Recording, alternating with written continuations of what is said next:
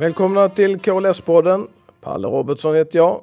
Eh, jag sitter här idag i december, strax innan jul och eh, ja, strax utanför Lunds centrala delar kan vi säga på KLS huvudkontor på, på Fyrvägen. En fantastisk utsikt, lite mörkt och kanske lite mycket trafik men annars är det rätt trevligt faktiskt. Eh, men framförallt trevligt för jag har två väldigt intressanta gäster med mig här idag.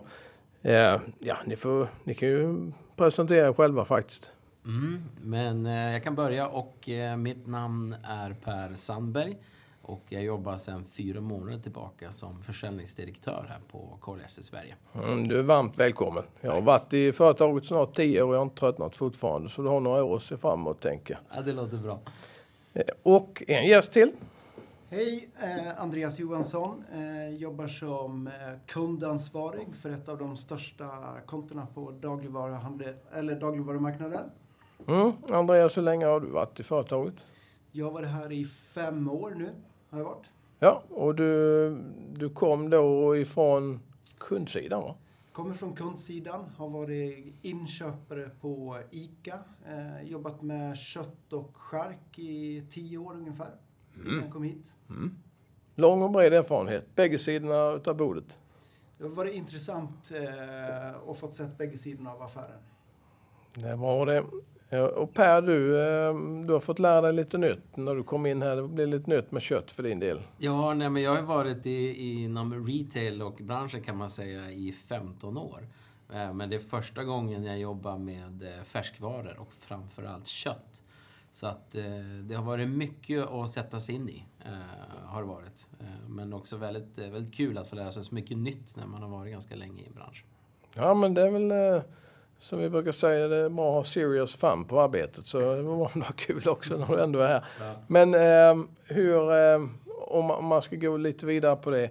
Spåret egentligen var, som du som fortfarande är ganska nöjd då, mm. vad, vad, är egentligen det som har varit Eh, mest förvånande? Vad är det du mest överraskad över? Eh, du kan ju, du kan ju hålla dig till de positiva sakerna. Ja, men det ska jag göra. Nej, men inför att jag började så var det, jag pratade med några som hade jobbat i branschen innan och, och fick ju höra det att, oh, okej, okay, ja, men du ska vara beredd på att det här är väldigt komplext. Och så tänkte jag ju själv att nej, men jag har jobbat i ganska komplexa företag och kategorier innan också. Eh, men så här fyra månader in så, speciellt nu när jag börjar få lite mer förståelse, och jag förstår verkligen inte allt, att det är komplext. Eh, det som är intressant är att det kommer in en hel råvara och det, kommer, och det ska bli flera olika typer av produkter. Eh, och tidigare så har man kanske varit mer van med att det blir det blir en produkt och det är flera olika råvaror. Så att det, är ett helt annat tankesätt. Det är kopplingen till lantbrukarna. Eh, färskvaror, bäst före-datum. Alltså det, det, det är komplext. Jag har full respekt för det. Ja, det är en reaktion faktiskt som vi får från många som kommer från andra branscher och börjar i företaget. Att man, ja, man är förvånad över att det faktiskt är så komplext som, som det är. Och det är ju lite som du säger, det är ju för att vi jobbar tvärtom. Vi får in någonting ja. helt och plockar isär det. Sen får vi hoppas att det är någon som vill köpa alla, alla delarna mm. i, i, bästa fall. Mm. Eh, Andreas, du, eh, du jobbar ju då som Key Account Manager. Kan du beskriva vad egentligen vad... Ja, kan du egentligen ta lite om vad är skillnaden mellan Key Account Manager och en, en, en säljare? Vi har ett lite större, större arbete och jobbar kanske lite mer både långsiktigt eh, men även kortsiktigt, det ska sägas. Men, men vi har fullt ansvar för sortimentet, eh, att våra kunder tar in det sortimentet som vi vill sälja. Ehm, mycket handlar om prisförhandlingar, eh, prisdiskussioner, eh, kategoriarbete, hur vi ska få ut liksom svenskt kött på marknaden. Kvalitetsarbete, mm. logistikfrågor. Så vi har väldigt brett spektrum av frågor eh, på agendan. Kan man säga att du är lite som kanalen in i KLS för kunden för egentligen de flesta frågorna då? Absolut. Och, och sen hittar du funktioner internt för att kanalisera det beroende på vad det är? En stor del av vårt arbete är att liksom ha mycket kontakter in i företaget med olika avdelningar. Allt från produktion till kvalitet, eh, inköpare, eh, vi har mycket dialoger med eh, lantbrukssidan också i många forum och frågor. Så, så väldigt brett spektrum. Mm. men ibland brukar, jag brukar se en, en key account som en ambassadör. Att eh, pratar man mot kunden så är man en ambassadör för företaget. Men sen när man kommer tillbaka till företaget, ja men då är man en ambassadör för kunden också. Så att man står liksom, man har, man har fötterna på båda sidor. Eh, och det är inte alltid, alltid så bra att ha. Eller det är bra att ha, men det kan vara tufft, eh, det kan vara tufft ibland. Mm. Det blir lite som en gatekeeper. Man får hålla reda på alla från, från alla håll. Men det är, väl, det är väl en bra en bra för att synka också utvecklingen hos kund eh, med utvecklingen till exempel KLS så att vi går hand i hand med kunden långsiktigt. Det är ju jätteviktigt att vi ligger nära våra kunder, förstår vilket behov de har, ser hur marknaden utvecklar sig och att vi hela tiden kan anpassa oss som en, en leverantör in till våra kunder. Mm. Jag tänkte på det, eh, vi har ju, detta är ju lite, om man jobbat mot handeln, om man är i butik, eh, vad ska vi säga, butikssektorn och den sidan, då är det ganska stora kontraster till vad vi har den andra sidan av vår verksamhet, lantbruket. Eh, vad, hur känner ni för den kopplingen? Är det någonting intressant eller hur, hur ser ni på det? Ja, men jag, jag, tycker att den är jätteintressant och uh, som sagt att när man är ny inne i företaget också. Jag har ju bara uh, sett produkten i butiken som, som konsument. Uh, och när man går där som konsument och man gör sin veckohandling, man har sin lista och, och så vidare. Då tänker man ju inte på vilken otrolig resa många av de här produkterna har gjort. Eh, att det börjar egentligen något år tillbaka eh, innan det faktiskt kommer ut och, och sätter sig på hyllan. Eh, så att det är egentligen tillbaka till det här med komplexiteten. Att det är långa processer. Och det är många olika förädlingsdelar från, från en ko till en produkt helt enkelt. Det är en lång logistikkedja för att få ihop allt ifrån ja, odling utav fodret till djuret och mm. sen uppfödning utav djuret. Och ibland har djuret fötts på en plats och sen flyttats för uppfödning på en annan plats också. Sen så småningom hamnade hos, hos oss och sen ska det bli olika delar utav det då. Ja, och så ska man hantera det i, i en värld som mer eh, efterfrågar agilitet och snabbrörlighet och, och liksom an, ska, man ska anpassas och vara dynamisk. Alla de orden eh, lirar ju kanske inte med långa processer. Nej, där står vi stabilt. Ja. så det, det, det, är där vi, vi, det är där vi kommer in och försöker hantera det på bästa sätt. Andreas, du har ju varit med ett antal år här Och Vad, vad, kan du, hur ser du att produkterna har utvecklats eller intresset för olika produkter har utvecklats över tid under de här åren som du ändå har varit i KLS? Men först måste jag säga att en av de viktigaste sakerna är ju att vi fortfarande har en, en stark efterfrågan på svenskt kött generellt sett. Eh, och den kommer ju mer och mer i alla olika kategorier och i alla produkter. Sen ser vi ju mer och mer att vi förädlar kanske kött idag. Vi äter kanske lite mindre kött men vi förädlar köttet på, på ett annat sätt idag. Eh, och det gör ju liksom, det är ett jätteviktigt sätt för oss att sälja mer kött eh, i, en vik, i en vikande marknad. Så där ser jag, vi gör eh, allt ifrån pulled pork idag, vi gör olika grytor, såser, convenience-produkter, eh, mycket färdigmatsutveckling eh, och där är vi en stark spelare, KLS, på marknaden. Vad känner du Per? Det är ju en väldigt bred eh, portfölj av produkter som vi har. Jag vet mm. inte hur många varumärken vi till exempel levererar under. Jag tror, ja, det, det, alltså varumärken vi på KLS finns under är väl kanske ett, ett 30-tal varumärken. Men då är ju omsättningsmässigt vissa av dem väldigt, väldigt stora. Mm. Eh, speciellt under kundernas egna varumärken. Eh, där produceras och säljs mycket. Och sortimenten där under varierar väl också kan jag tänka mig då väldigt mycket? Ja men eh, väldigt mycket. Eh, en av mina första månader så var jag och Andreas här ute i en stormarknad och skulle gå igenom lite kategorierna där vi finns och produkterna där vi finns. Eh, jag tror vi spenderade en och en halv, två timmar där inne och insåg att herregud, det är nästan halva butiken eh, som vi finns i. Allt ifrån som sagt färskt eh, till förädlat och, och färdigmat och annat. Så det, nej, det, det finns mycket. Mm. Mm. Och Per, du hoppar ju in i ett företag som, som omsätter upp mot 8 miljarder idag och det var lite mindre när du började Andreas och ännu mindre när jag började. Eh, och så man förstår att produktportföljen har utvecklats mycket. Eh, men vi har gjort vissa förvärv eh, nu till exempel i med charkuterifabriken eh, senast och tidigare där var det Ingmar Johansson i Göteborg. På vad sätt påverkar de förvärven vår produktportfölj, eh, tycker, tycker ni? Vi ser det som en jätteviktig del i vår strategi att vi kan eh, ta hand om hela djuret idag om man ska uttrycka sig så.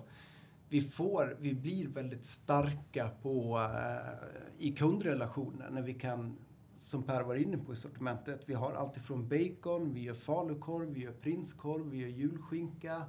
Vi kan ta del av hela djuret idag och det har varit en viktig, eller en viktig strategi med de förvärven vi har gjort de sista åren. Att vi, vi kan verkligen ta hand om i princip hela djuret idag med den mm. produktionskapaciteten vi har. Mm.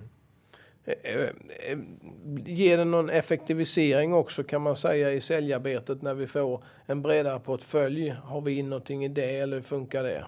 Lägger man till det liksom för säljarens arbete?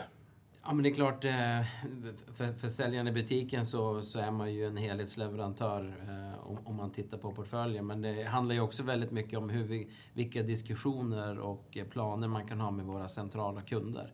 Att man kan lyfta blicken och titta längre och jobba mer strategiskt eftersom att vi har hela flödet. Eh, från djuret till liksom en slutprodukt. Så det, det skapar möjligheter och, och, en trygg, trygg leverantör för dem också att satsa långsiktigt. Mm. Mm. Ja, det är intressant. Eh, om vi hoppar om vi hoppar lite grann ifrån, ifrån det spåret och, och funderar på vad hur är tongångarna? Vi är i en väldigt speciell situation. Vi är i ett unikt läge kan man säga med kostnadsutvecklingen som är i hela samhället.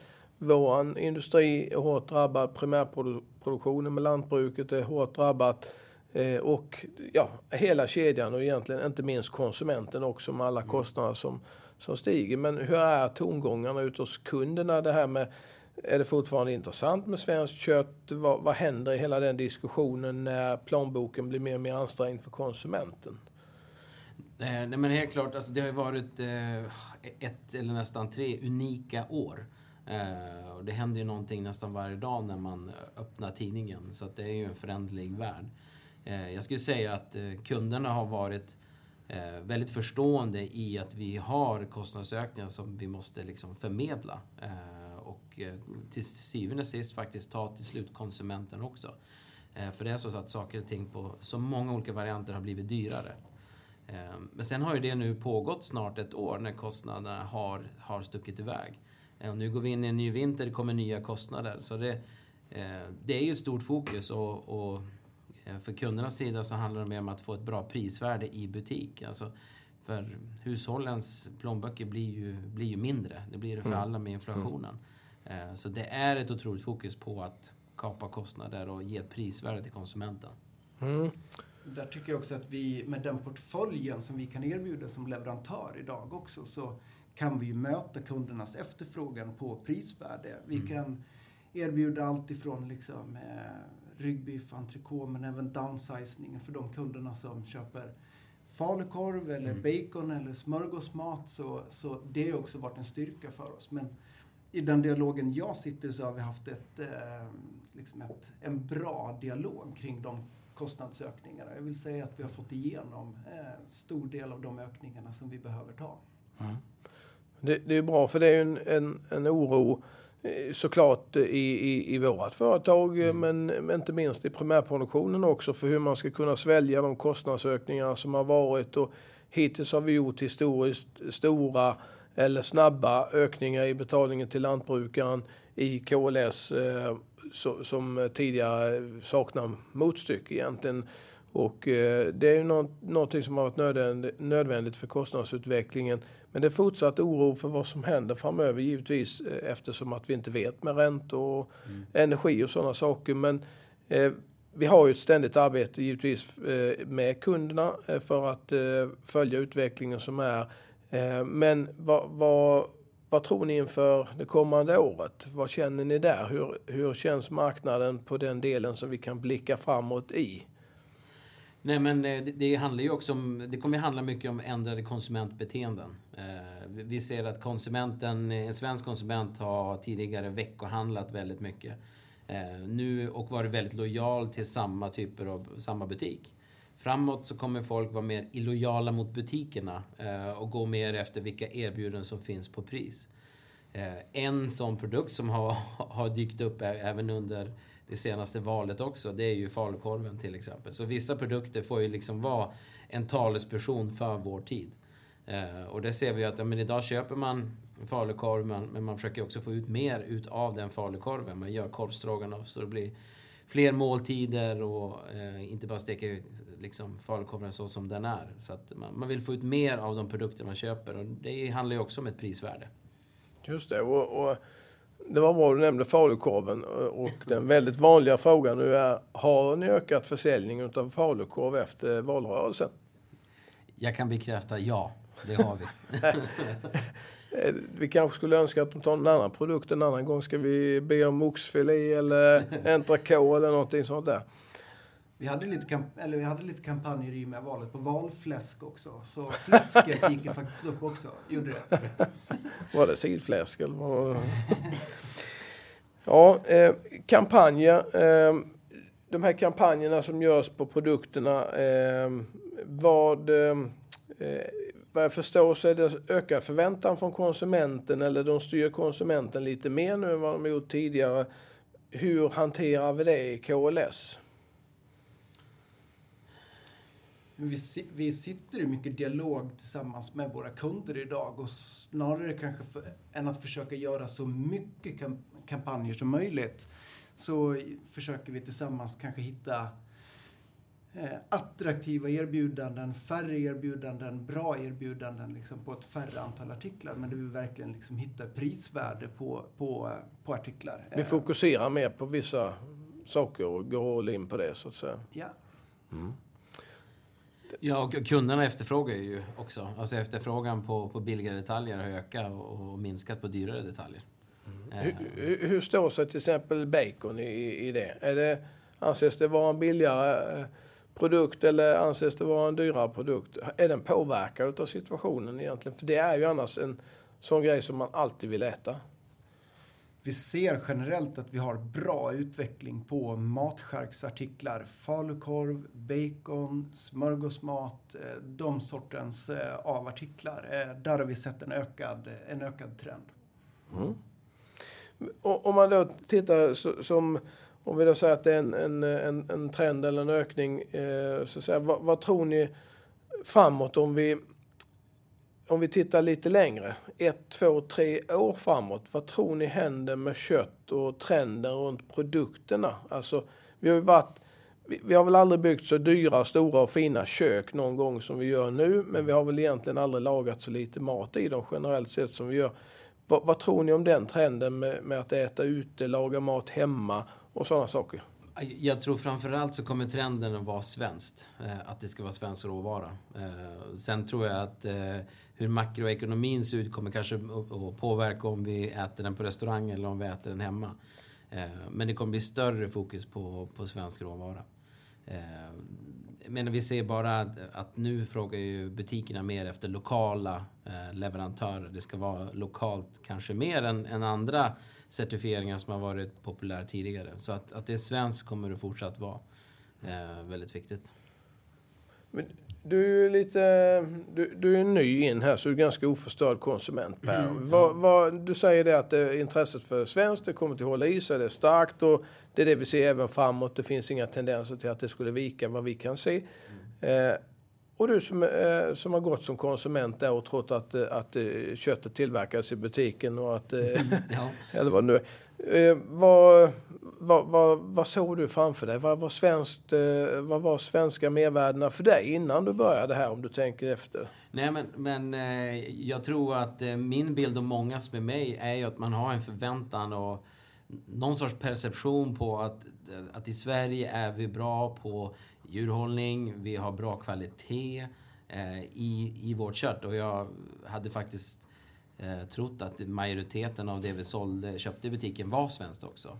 Eh, vilket det också är. Jag tror att det, på en butik så brukar det ligga runt 80 procent en stor marknad som är svenskt kött. Eh, tyvärr ökar lite grann nu det, det importerade köttet men det är fortfarande en väldigt stor andel som, eh, som köper, köper svenskt. Och det tror jag bara att som svensk är man ju eh, väldigt lokalpatriotisk. Jag tror vi är dåliga på att erkänna det ibland men Men, men vi är stolta över vår Volvo och eh, vi köper möbler, möbler på Ikea och så köper vi svenska köttbullar. Eh, jag tror bara så det är helt enkelt. Mm. Där kan man tillägga också att vi, vi märker idag också i vår kunddialog att efterfrågan kring svensk primärproduktion, vi får generellt mer frågor hur, hur det ser ut i svensk primärproduktion. Vi får mycket frågor kring hållbarhet, sustainability-frågor. Eh, och det är någonting som efterfrågas och som vi såklart svarar upp på på ett bra sätt. Mm. Man märker att de frågorna är viktiga för våra kunder. Mm. Definitivt. Mm. Det, vi, har ju, vi jobbar med någonting som heter KLS gårdsdata, så vi håller på att samla in information från gårdarna där de kan mata in. Så sammanställer vi det. Det är ju ett enklare sätt än att var och en skulle skicka sina uppgifter från varje gård. Vi har mellan 4 och 5 000 primärproducenter som levererar till KLS. Och Alternativet skulle vara att de skickar sin information till alla kunder hela tiden. Men vi, vi tar in det och sammanställer det eh, just för att kunna presentera hur bra hållbarhets, för, eh, hållbarheten är i den svenska livsmedelsproduktionen. Eh, Så det är ju faktiskt ett arbete som pågår och hoppas det kan fortsätta att stödja då eh, förtroendet för, för svenskt kött och för svensk livsmedelsproduktion. Eh, Så det, det, ju, det följer ju egentligen den utvecklingen som, som efterfrågas. Vad, vad ser ni nu? Nu är vi framme vid jul. Eh, Det har varit hektiskt. Vad är det, vad är det roligaste inför julet ifrån era horisonter? Eh, nej, men snabbrörligheten skulle jag säga. Ja, alltså jag tror det var julklapparna som var Ja, jo, jo, såklart. eh, Så är det ju också. Julledigheten tänkte jag direkt. Det blir ju ingen. Och jag har ju önskat mig en vit jul, men nu bor jag i Skåne också, så vi får väl se här. Men, nej, men, men det har ju gått väldigt fort här nu. nu är- det märks att julhandeln har börjat dra igång. Eh, så vi har dagliga avstämningar med hur vi ligger till med julskinkan och, och prinskorvarna eh, där ute. För det är ju så att under en kort period nu innan jul så ska vi omsätta och få ut väldigt mycket produkter och artiklar ut i butikerna. Eh, så det jobbas febrilt med kan jag säga. Då, eh, ja, det är ju kul men det är naturligtvis väldigt jobbigt också. Men om vi då eh, hoppar över jultomten här nu då och tittar på det nya året. När, när börjar grillsäsongen i, i, i ert led så att säga? Internt. Men I vårt led brukar den dra igång kring påsk eh, kan man säga. Någonstans runt vecka 14-15 eh, kör vi igång våra första grillkampanjer eh, som, vi, som vi har. Eh, och sen, sen efter det blir det egentligen full fart. Eh, och även där går säsongen väldigt fort in. Men någonstans där drar det igång. Ja, Påsken ligger ju vecka, vecka 14, så vi hoppas att det blir eh, lite sol och, och värme. Då, då blir det nog en, en grillning till, till påsken också. Det är bra. Eh, vi har ju eh, ja, vi har ju vår produktionsdel som, eh, som producerar produkterna, slaktstyck och processindustrin. Vad, eh, där har vi ju planeringsmöte inför grillen och det börjar väl snart, bara vi kommer in på det nya året så börjar vi snart sitta i planeringsmöte för att se hur vi ska producera. Ja, och det som är... Vi som sitter på kundsidan har egentligen omvänt. Vi är färdigförhandlade med grillen eh, egentligen redan nu. Det brukar vi göra i slutet på november och i december. Okej, så sen är det bara dags att börja fundera på hur vi ska kunna leverera det. Lite så är det faktiskt. Men, eh, men det känns lite skumt ibland. Men vi har faktiskt klart grillen. Så den, den delen är eh, färdigförhandlad och klar egentligen. Men sen är det som du säger, sen kommer vi till den operativa igång. Hur vi ska komma igång med säsongen. Och, och det, det blir direkt här under Q1. Ja, så vi, vi har ju lite nyheter som kommer att komma i vårt sortiment, lite nya smaker. Eh, och hela sortimentet är som, som Andreas eh, har sagt, eh, är satt. Eh, så nu ska vi bara få ut det till konsumenten. Kommer det fler nya grillprodukter inför för den kommande säsongen? Ja, men det gör det. Vi har ju haft en, eh, en otrolig ökning egentligen på ett par år. Mm. Eh, Det har väl varit de största ökningen om man tittar över lång tid så är det väl ändå den största ökningen de två senaste åren på grillen. Ja, över 30 procent har jag förstått att vi har ökat de sista två åren. Så det är väldigt imponerande siffror i en sån mogen, eh, mogen kategori. Ja, intressant. Eh, vad, eh, nu, har vi, nu har vi tittat lite grann på var vi står idag. Eh, men vi har också gjort en, en framåtblick och det som ni säger, det som, som känns starkast egentligen, eller mest säkert, är att eh, konsumenten kommer att fortsatt vilja har svenskt. Men vad tror ni med produktutvecklingen? Har ni någon uppfattning där i er kontakt med kunderna?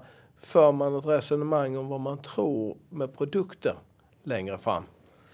Nej, men det, det man kan se är ju att det är olika former av, av förädling. Eh, konsumenten idag har ju väldigt bråttom och eh, mångas eh, vet du, affärsidéer av, av kunderna är ju att förenkla vardagen för, för människor. Så det handlar om att ha produkter som folk kan ha i, i rörelse, on the go. Eh, på väg till jobbet, på jobbet, bra lunchlösningar, alltså mat, eh, färdigmatslösningar ska jag säga. Eh, både som man kan eh, äta direkt när man kommer ut från butiken, och, men också som är lätt att värma. Eh, så att, att hitta olika produkter där konsumenten befinner sig, det är ju det som är det viktiga. Är det så du känner också Andreas, att det är lite på det hållet? Absolut. Det är där vi har mest förfrågningar inom de kategorierna. Eh, ser vi absolut. Så håller helt med. Ja, men passar bra med de satsningar vi har gjort då, så att vi har breddat vår, vår kunskap och vår kapacitet och kompetens när det gäller just eh, processer och kunna göra eh, färdigrätter. Mm. Och, det, för, det, tycker jag var så intressant också, när, att ta det här nykortet igen då, att eh, när man, innan jag började på KLS så förstod jag inte faktiskt hur mycket färdig mat vi gjorde. Eh, och hur mycket färdigförädlade produkter vi gjorde också. Utan att vi faktiskt eh, vi kokar, kokar pasta och gör köttfärssås också. Jag tror att det är en bild av eh, så många delar även som har varit här många år. Vi har ju haft en utveckling som har gått väldigt snabbt så att jag skulle säga att det är få faktiskt i företaget som har varit i hela företaget och, mm. och sett verksamheten. Så jag tror det är en ögonöppnare även för många som har varit i några år. Ja. Att eh, vi, vi är stora på, på att koka pasta och, och, ris och allt vad det nu är. Ja. Ehm, det är många som blir förvånade som kommer på studiebesök när de tror att de ska titta på en slakt och styckverksamhet och se ett eh, spagettiberg framför sig som de aldrig har sett tidigare. Så det, det, är väl eh, det är en positiv utveckling. För vår del så är det ett sätt att eh, utnyttja de anläggningarna vi har och den kapaciteten vi har. Eh, att inte bara jobba med kött och att inte bara jobba med, med slakt och styckning utan även andra produkter. Vi har ju även vegetariska produkter men vad jag förstår det är ingenting som växer egentligen efterfrågan i Sverige direkt. Nej, alltså, alltså som kategori så står den väl ganska still. Jag vet inte, jag har, sett någon, jag har inte sett några senaste siffror, men som kategori står den väl ganska still just nu i alla fall. Det har den gjort. Eh, och vi ser ju kanske till och med att den har fallit tillbaks lite grann. Mm. Eh, I försäljningssiffror eh, gör vi så. Mm. Men vi gör ju också vegetariska produkter. Eh, så vi är en ganska stor producent. Vi, vi exporterar en del av det vi gör nu. Eh, men det innebär ju också att vi, vi lär oss också eh, som bolag om eh, vad kunden efterfrågar inom, inom Vego och hur vi i så fall kan möta den. Mm. Uh, har ni lärt er någonting om svensk lantbruk sedan ni började i KLS? Du på dina fyra månader och du på dina fem år. Ja, alltså... Framförallt så är det så när, när, man, när, när man växer upp och åker genom Sverige så ser man ser man, ser man kossorna som, eh, som går ute på bete och sådär. Och sen börjar man på KLS och så får man höra lite grann om slaktsiffror och förstå hur många, hur många djur vi slaktar i veckan. Eh, och då vetskapen om att det är sju, åtta gånger fler grisar vi slaktar än kossor. Det var för mig en ögonöppnare. Eh, när jag hörde antal grisar vi slaktar per vecka så tänkte jag men det, det, kan inte vara per vecka. Jag måste ha hört fel. Det måste vara per år nästan. Så att eh, det är en otrolig eh, volym alltså. Det, det måste jag säga. Och de ser man ju inte. De, de är inte ute på åkrarna på det sättet. Nej, som tur väl är. Sen tycker jag det var roligt eh, när man kom över på KLS också att vi, det känns som att vi är ett företag, eller vi är ett företag där från svensk primärproduktion genom slakt och styck, KLS och ut till våra kunder så är vi väldigt snabbfotade eh, och integrerade. Och det har varit väldigt roligt att få se hela den kedjan och lära oss. Mm. Och det tror jag vi är lite mm. unik, att vi har en unik position på marknaden, att vi har så nära varandra. Mm, det är vårt DNA och det har vi alltid tyckt varit väldigt viktigt att vi håller tight. Vi vet vad det är vi jobbar med. Jag märker också dialogerna med kunderna att eh, de har stort förtroende till Corleas för att vi har så god kontakt och att vi har ett bra nätverk med leverantörerna. Eh, så de rådfrågar också liksom, men, vad händer hos lantbrukarna just nu? De lyssnar verkligen på det. Eh, så där, där, har Corleas ett stort, stort förtroende. Mm. Och sen är det ju också, vi, är ju, vi har ju många händer, öron och ögon i, eh, i, i myllan för vi är ju faktiskt också störst eh, aktör när det gäller slakt av gris och nöt i Sverige, näst störst när det gäller lamm. Eh, så såklart, vi är ju på alla håll och kanter i landet ifrån söder till norr och, och får ju bra eh, inputs ifrån våra leverantörer. Eh, och det är ju med ett nära samarbete för det är också med denna branschen speciellt att vi är helt beroende av varandra. Vi måste ju ha en primärproduktion för att mm. KLS ska fungera. Vi kan inte börja parkera husvagnar i våra anläggningar. Det kan vi inte leva utav. Eh, och primärproducenterna behöver ju ha någon som förflyttar det de producerar till att bli färdiga livsmedel. Och det är faktiskt ett väldigt fruktsamt eh, ömsesidigt beroende. För att det gör ju att vi känner ansvar för varandra och att vi, vi hjälps åt för att kunna leverera till kund. Och mm. Jag vet ju att vi står nära våra kunder också, inte minst genom Key Account Managers eh, som, som har kontakter med kunderna. Och jag tror att hela den kedjan är helt avgörande för att vi också ska ha en uthållighet när det blir sådana här svåra situationer som det är nu med kostnadsläget. Eh, men om vi ska knyta ihop det här lite grann och, eh, och eh, reflektera över vad, vad, om det är någonting speciellt vi, vi skulle vilja förmedla som vi ser i, i det kommande året, förutom att det är en, en påfrestande kostnadssituation. Vad, vad ser ni framför er? Men jag ser framför oss att vi kommer fortfarande ha ett ganska tufft år i, eh, i ekonomin under 2023. Eh, det kommer vara eh, en stor fokus på pris. Konsumenten kommer behöva jaga pris på ett sätt som de inte gjort innan. Så det är nog ingenting vi ska blunda för. Tvärtom, vi måste vara beredda på det. Att, att hitta bra priserbjudande till konsumenten kommer vara viktigt. Eh, så att jag, jag tror att det kommer att vara ett tufft år ur det perspektivet. Och det kommer att vara lite tuffa dialoger med, med kunderna också. För tyvärr kommer konsumenten att behöva, behöva bemöta vissa av kostnaderna som kommer. Eh, så det kommer att vara ett tufft år. Eh, så är det. Andreas, vad, har du någonting att tillägga på, på Pers långa utläggning? Var det deprimerande? Nej, men det är väl det, det, är det vi ser. Att jag tror eh, mycket av dialogen kommer handla kring det. Liksom. Och där är det viktigt att vi ser att alla behöver ta sitt ansvar i hela kedjan. Så, så där kommer vi landa. Eh, och det är viktigt, eh, viktigt att vi förmedlar och har den kundkontakten. Mm. Tack så mycket Per Sandberg, eh, Andreas Johansson. Eh, vi eh, önskar alla lyssnare välkomna åter till nästa avsnitt. Ja, tack, tack själv. God tack för idag. Tack. God jul.